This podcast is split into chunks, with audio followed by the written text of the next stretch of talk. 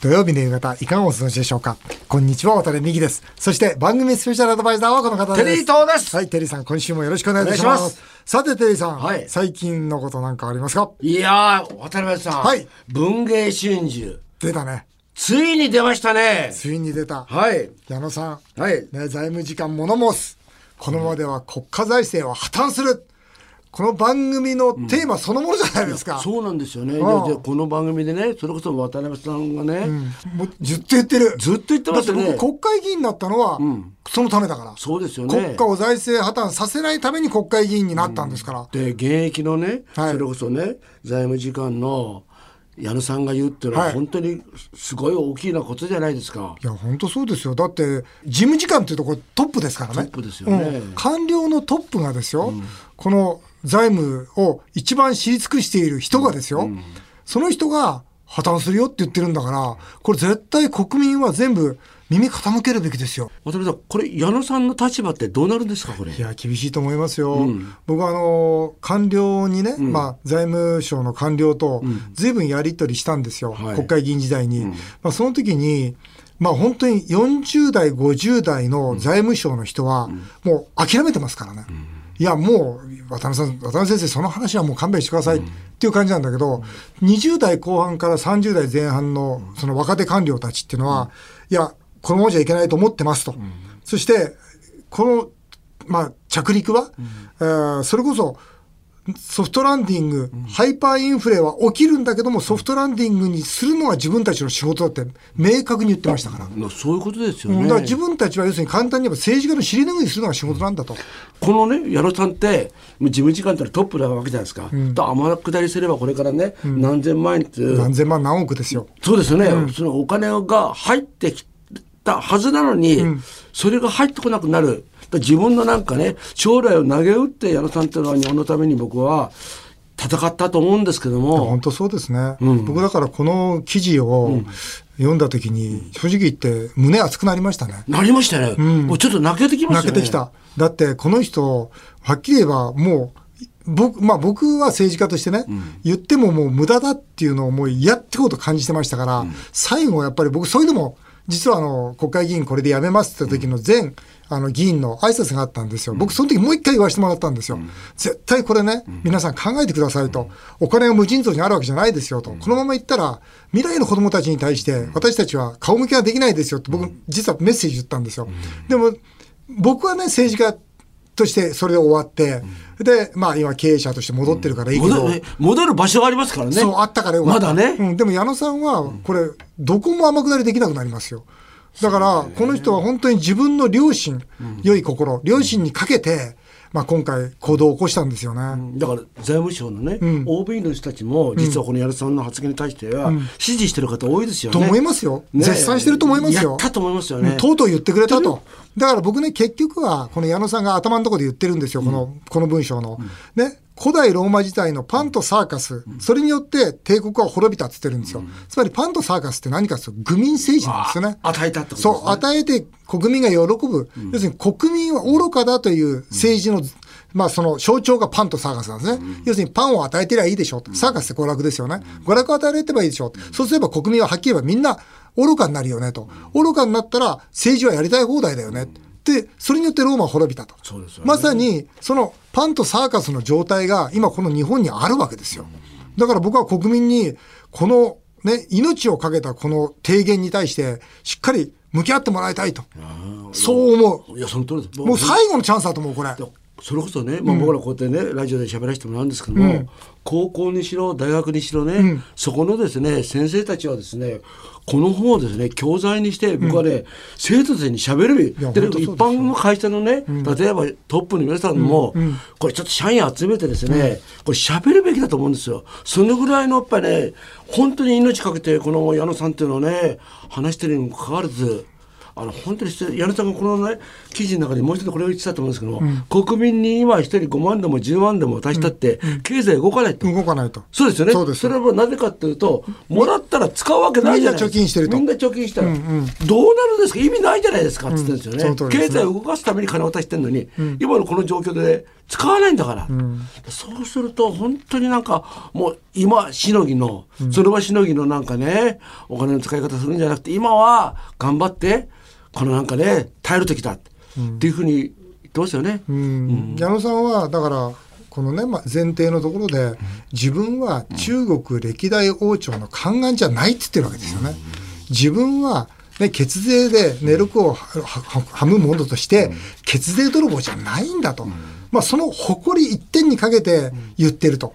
で、その中で、まあ、前半の部分は、まあ、いつも私たちがここ,、ね、ここで言ってるような、要はその収入と支出が合わなきゃ無理でしょうとか、それから、まあ、わかりやすく言うと、国際費と、それから社会保障費、それの合計が収入よりも大きいんだから、国が回るわけないでしょと。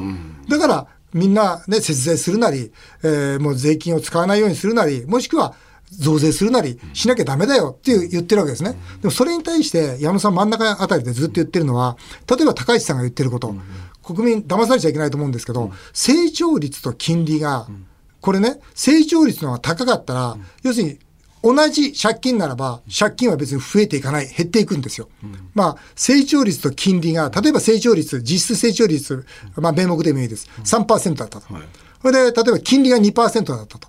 言った場合には、これ GDP が上がっていくんで、1%の ,1 の差分、要するに借金が目減りすることなんですよ。だから高市さんは繰り返し言ってるんですよ。成長率の方が金利よりも高いんだと、日本は。だから大丈夫なんだっていうことをね、言うわけですよ、テレビで。僕はね、腹渡が煮えくり返るんですよ。なんでかさ、じゃあなんでその金利低いんですかってことなんですよ、一番大事なのは。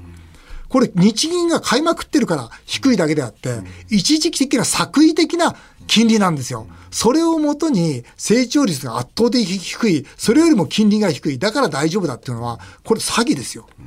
で、僕は高市さんがああやってね、テレビで言ってることじゃ、それを国民がもしそうだと思うんだったら、僕は国民絶対、もう一回勉強しなきゃいけないし、もう一回現実と向き合うべきだと思いますよ。もう一つね、はい、このあの矢野さんが、はい、あの菅さんにね、あの環境税というかね、はい、地球温暖化のね、はい、があるんで、その税金、あそういうね、税を上げたらどうだって言った時一括されたって言うんですけど、この問題はどういうふうに一括は僕はしなかったと思いますよ。な、んでかって言ったら、僕は菅前総理と、これずっとやり合ってますから、うんはい、その時菅さんはいつも僕に言うのは、分かってるよと、渡辺さんってことで分かってる、だけど、今は、とにかく成長させないと、ここは本当我慢っていうか勝負のしどこしどこなんだという話はしてたんで、だから多分矢野さんに対しても、いやちょっと待てよと、今じゃないだろうと。いうことは言ったと思いますね。ただそれで怒鳴りつけるような人じゃないですよ。ちゃんと元総理は分かってますから、この問題については。あれですね、菅さんもお仕事終わったんで、来てもらいましょうよ。来てもらいましょうよ。選挙終わってからじゃないと来てくんないと思いますけど。ね、まあね、選挙終わったら来てもらって、菅さんにも、それから矢野さんもね、え一仕事終わったらまた来てもらって。かっこいいしね、顔も。うん、そうなんですよ。結構物事はっきり言うね、なかなかいい官僚だったんです、ね、なんかいいですよね。うん、本当にね、僕ら応援したいな。そして国民にはもう一度言いますけど、こういう本当に財務次官の心の叫びみたいな、両親の叫びみたいのをぜひ聞いていただきたいと、そう思います。えー、さて CM の後は、元外交官で作家の佐藤勝さんと電話を結んで、世界情勢の裏側を伺います。ぜひお聞きください。先週の番組で渡辺美樹さんが中国のバブル経済の話をしたところ、たくさんの反響メールが寄せられました。足立区の鍋さん、岸田総理、バイデン大統領、習近平国家主席、3人の人相を比べると、圧倒的に習近平国家主席がしたたかな顔に見えます。台湾有事のような可能性はないのでしょうか鎌倉市おさむさん、私は何としてもアジアのリーダーは日本でいてほしいと考えるものです。中国政府の政策が抱えるリスクがあるとしたら、どんなシナリオか聞きたいです。ということで、今回はこの番組でおなじみの元外交官で作家の佐藤勝さんとお電話をつないで、中国の裏の裏の情報を伺いたいと思います。渡辺美樹さんもミニスカートがトレードマークの上海の女性社長から常に最新の情報を得ていると聞きます。そちらの情報と合わせて、それではよろしくお願いします。えー先週の放送で私が中国政府はバブルをコントロールするだろうとコメントをさせていただきましたら、たくさんの反響メールがありました。そこで今回は、この番組でおなじみ、元外交官で作家の佐藤正さんと電話を結んで、中国の裏の裏の情報をお聞きしたいと思います。非常にこの番組では佐藤さんの不安も多いということで、ですねはい、お願いしたいと思います。それでは早速電話がつながっています。もしもし佐藤さん。あ、もしもし、渡辺美樹さん、佐藤勝です。はいあどうも、ごテリーです。よろしくお願いします。あ、どうも、テリー伊藤さん、はいお久しぶりです。ごご無沙汰してます。今日もありがとうございます。はいいろいろ聞かせてください。どうぞどうぞはい。まずはですね、えーはいこれ、まあ、経営者として私も大変興味あるんですが、まずははい、恒大集団、ありますね、はい恒大集団のデフォルト危機、まだ続いてると思うんですけど、はいデフォルト危機が今、表面化して、中国経済のバブル崩壊、はいこれがまあ、はい懸念されてますが、はい。今後の中国経済のこのバブルの、まあ、バブルと言っていいと思いますが、はいはいまあ行き先、えーはいどう見ていらっしゃいますか？私はですね、はいあの、お渡辺さんと同じ考えで、はい中国はこれうまく統制できると思うんですよ。あやっぱりね。えまずですね、うん中国のその不動産市場って明らかにあの異常なんですよ。うん、そうですよ不ね。必要な投資が山ほど行われてるでしょ。うんうんうん。これが、こういうことでもないと整理できないと思うんです。なるほどね。だから、中産階級上層部の人は家3つも4つも持ってるなんて異常な状態ですからね、投資目的で。うん。ですから、そういう投資がなくなって、うん。民需に向けて転換していく一つのチャンスだと思うんですね。ところが、普通の国では、こんなバブルなんか起きたら金融えー破綻が起きて大変なことになるんですけども、うん共産党政権で金融を最終的には国家がコントロールしていると。うん。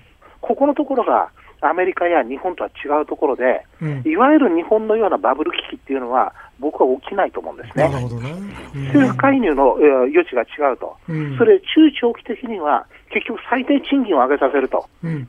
それ国民の購買力を強化していくことによって、うん逆にこの危機、数年続くんでしょうけども、うん構造的には中国、強くなる可能性ありますなね。るほどね。むしろそっちを私は心配してます。でね、中国政府は、その、まあ、最近ですが、ネット企業や、まあ、教育セクターなどの企業の締め付けをずっと行ってきましたよね。はいこれ、はい習近平は、今、どこに今、ソフトランディングさせようとしてるんですか？あのね、ソフトランディング、えー必ずしもソフトランディングじゃなくて、はい。クラッシュはダメですよ。うん。しかしソフトランディングと、あの、あのハードランディングのうん両方を合わせてるようなことを考えてると思うんですよ。うんうんうん民間は、あの、ハードランディングでガチャガチャになって生き残るところだけ生き残ればいいと。うんうんところが共産党幹部とか軍幹部との利権構造がぐちゃぐちゃにくっついているうん国有企業はう、ん手こ入れして生き残らせると。うんこういう西側では考えられないようなアンバランスな政策を取るんじゃないかと見てるんです。なるほどね。佐藤さん、こんなメールも来てるんですね。はいまあそのまあ、経済についてはおそらくね、私もその中国政府、もう強権発動してでも、絶対にまあそのバブル崩壊みみたいなことはしないだろうと、はいそう思ってるんですが、まあ、こんなメールが来てます。足立区の鍋さんからですね、岸田首相、バイデン大統領、習近平国家主席と3人の人相を比べると、はいはい圧倒的に習近平がしたたかな顔に見えますと。台湾有事のような可能性はあるんですか？ということを佐藤さんに聞聞きたいということで来てるんですが。台湾有事っていうのも実際には僕は起きないと見てる。あ、起きない？うんただし緊張は相当高まると思いますよ。それいくつかの要因あるんだけどうんも、一つは、ちょっとうがった見方だけどうもん、アメリカの経済にとって、軍産複合体にとっては、はい。戦争は公共事業ですからね。はい。そうすると、台湾海峡で大きな危機があるぞっていうことがないとう、ん。予算取れない。うん、なるほど。だからその時にわざとそういうことを言うんじゃなくて、世界にある危機の中でこれが大きく見えるって大きく見えちゃうんですよ。うん。それから台湾の方からすると、2025年になったらもうこれは、あの進行する能力を持つだろうと、うん能力は持ちますよ。言ってますよねしかし、やるかどうかはまた別ですからね。うん。あとね、日本は結構したたかと思うんです。うん。台湾海峡の安全を保障すると言ってるでしょう。うん。台湾の安全を保障すると言ってないんですよ。うん、なるほど。うん台湾海峡っていうのは何かっていうと、一番広いところで、あ一番狭いところで、130キロあるんです。ほうほう。そうすると、両岸からの領海を取っても、はい真ん中は公海になるわけですね。なるほど。公海が軍艦が通ろうが何しようが勝手にやっていいところなんです。はい。ですから、安全を保障するも何も何やっても構わないところですから、うんうんうん。特に今までと変わらないということで、うん日本政府は実は一見厳しいように出てるんで、えー出てるんですけども、うん実際はかなりゆるゆる。あ、そうなんですか。それで台湾海峡の緊張が高まると、台湾って山ですから、うん。これは軍事専門家に聞いたら誰でも言うと思うんですけどね、は戦争あのその時には、与那国島は占領しないと、い。はい。台湾侵攻作戦できないんですよ。ほう。ですから、台湾侵攻作戦やるときは、日中全面戦争です。さすがそこまでの危機は。中国も取らないっていうのは合理的な発想ですけども、怖いのは、世の中には弾みがありますからね。うん。例えば中国空軍なんかはですね、はあの飛行機乗っててあんまり腕良くないのがまだ多いんですよ。い。なるほど。ね。あのロシアなんかは結構腕がいいからうん、スクランブルで領海、領空ギリギリに飛んでって、うん。向こうから平和とか言って、画用紙に書いた紙見せてね、うん。日本の自衛隊やつも手振ったりとか、こんな感じでやってるんですよ。うん。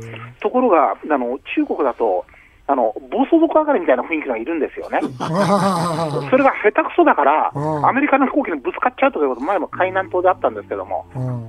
そういうふうになった時に、あの謝らないですからね。それから前、尖閣に入ってきた漁船にしても、酔っ払いでしたからね、あれ。酔った勢いで、酔った勢いで入ってきちゃったわけですから、ええ、すごい酔ってましたから。あの僕はですね、はいまあ、もちろんあの有事のことを心配するのもあれなんですけども本当は例えば岸田総理はですね、まあ、北朝鮮にもですねそして習近平あ習近平さんにも会うべきだと思ってるんですよ。全く賛成。やっぱりこれ日本と今経済成り立たなかったらね唐揚げの天才も中国でできなくなっちゃうし いやいやそそれどうですか？その辺もそうだと思いますよ。そもそも、あの、脅威の方程式っていうのがあって、脅威イコール意思かける能力、実際は意思かける能力の2乗ぐらいだと思うんですね。今、アメリカのあの核の脅威って誰も感じてないんですよ。ほう。どうしてかというと、意思がゼロだから。ほう。意思がゼロだったら、能力をいくら掛け算でかけてもゼロなんです、脅威は。そうですね。うんだから、北朝鮮との関係でも中国との関係でも、日本を攻めてくるっていう意思がゼロになれば、うん。どんなミサイル持ってても怖くないんですよね。だからそういう努力をする、ゼロにはならなくても、そこを減らしていくっていう努力は、外交として絶対必要なんですよ。なるほどね。ただね、この習近平さん、最近ずっとその統一、必ずやると、はいこう言い続けてますよね。はい。あれは要は、その台湾取るぞということ以外で何者もないわけで、あれははい口だけですか？これはね、今のところ口だけなんですよ。でも口だけなんだけども、あまり言っているとね、うん、拳を振り上げると本物になっちゃう可能性があるんです。そうですよね。だからそこのところは鳴らせないようにすると、いかにそれが大変なことかっていうことで、日中全面戦争になるし、日本人はそういうようなことになった場合っていうのは許さないよと、日本の領土で入ってくることがあったら、尖閣を含めてと、うん。その辺はきちんとした姿勢を示して、日本の自衛隊も能力高いですからね、うん、それはちゃんと維持しないといけないと、他方、外交努力の両方ともやって、うん。まあまあ折り合いをつけましょうと、うん、だから今のところはごまかしてるわけじゃないですか。うん、す、ね。台湾の方中台湾、うん。台湾のあの認知だと中華民国ですよね、中華民国は中国は一つであると、うん、我々は今、仮の姿が台湾にいるだけだと、うん、他方、中国の方も一つの中国だと、うん、えーそういった形でお互い一つの中国だっていうフィクションの上で成り立ってるから、うん、それを上手に維持していけばいいと思うんですよね。そうだね大人ですよね、あの佐藤さん、中国以外でもこんなメールが来てます。えーはい私たち普通の人の感覚では、タリバン政権がアフガニスタンにできたと聞くと、なんか怖く感じますと、今後、この世界で戦争が起きる可能性、そのリスクはありますかという、これは最後のね最後の質問です。はい。今後、タリバンとどう付き合うかというやり方次第なんです。実はね、はいタリバン自身は怖くないの。怖くない。タリバンはアフガニスタンの中でしかいろんな乱暴なことしないから。うん。ところが、アフガニスタンの中に今、大体1万人ぐらいのうん。イスラム国、IS の。戦闘員がいると、はこれは全世界にイスラム革命を起こすって言って、あ、はい。牙向いて、それであのタジキスタンとかあちこちに出てきてるんですよ。あなるほど。彼らはこれを全世界抑えないといけないんですうん、ようん。なるほど。だから、IS の動きさえ抑えてくれれば、うん。世界は大混乱しないんですけども、うん。IS をこれからどんどんどんどうん。んタリバン政権が支援していくと、うん。アフガニスタン発で世界各地でテロが起きる可能性ありますね。うん。ですから今のリスナーの方の,、うん。あの言っているその懸念っていうのは、うん。決して遠いアフガニスタンのことじゃなくて、うん。これもタリバンときちんと話をして、タリバンをアフガニスタンの中に封じ込めないと、うん。大変なことになる可能性あります。なるほどね。いや、佐藤さん、いろいろ今回もありがとうございました。どういたしまして？いや、本当に佐藤さんの話はね、世界をこう俯瞰して見てるんで、非常にわかりやすいし、さすが外交官です。また、またいろいろ 話聞かせてくだいやさい。むしろあの中国バブルに関しては、渡辺さんのお話が非常にあの勉強になりました。私もその通りと思います。とんでもないです。どうもありがとうございました。はい失礼しますまたよろしくお願いします。てるさん佐藤さんの話は？佐藤さんの話は非常にコンサバでしたね。うん。うん非常にもうまともだった。うんうんうんだから本当になんかあんまりすっ飛んだこと言ってないから。本当だねその通りだと思いましたね。うん、だからあれだね、唐揚げの天才の上海2号、3号決まったんですよ。あそうですか。上海2号、3号決まって本当なんか中国と仲良くしたいなと。どんどん行かないと。えー以上、今回は元外交官で作家の佐藤勝さんにお話をお伺いしました。さあ、続いてはメールを紹介させていただきます。えー大田区の大森のエス太郎さん、61歳の方です。えー渡辺さん、お誕生日おめでとうございます。いや、ありがとうございます。お孫さんからペアの洋服をプレゼントにもらったという SNS を見ました。羨ましい限りです。私の家族は私の誕生日を一切祝ってくれません。こうしたらどうよお願いします。これ、僕ね、あのー自分で誕生日決めるんですよ。だから、例えば、え10月5日なんですけど、10月3日が日曜日だとすると、10月3日日曜日、午後4時、家に集合って通達流しちゃうんですよ。そう、もう自分で主催してるわけですよ。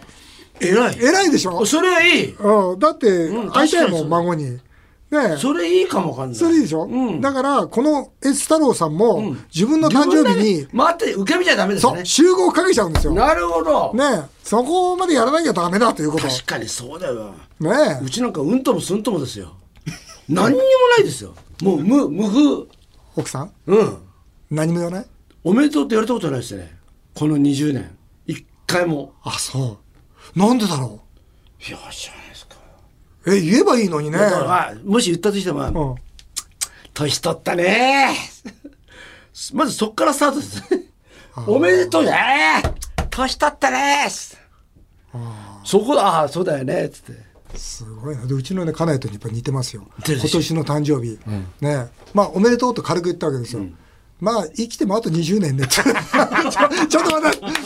それは誕生日に言うセリフかと。いやいやいや生きてもあと20年ね。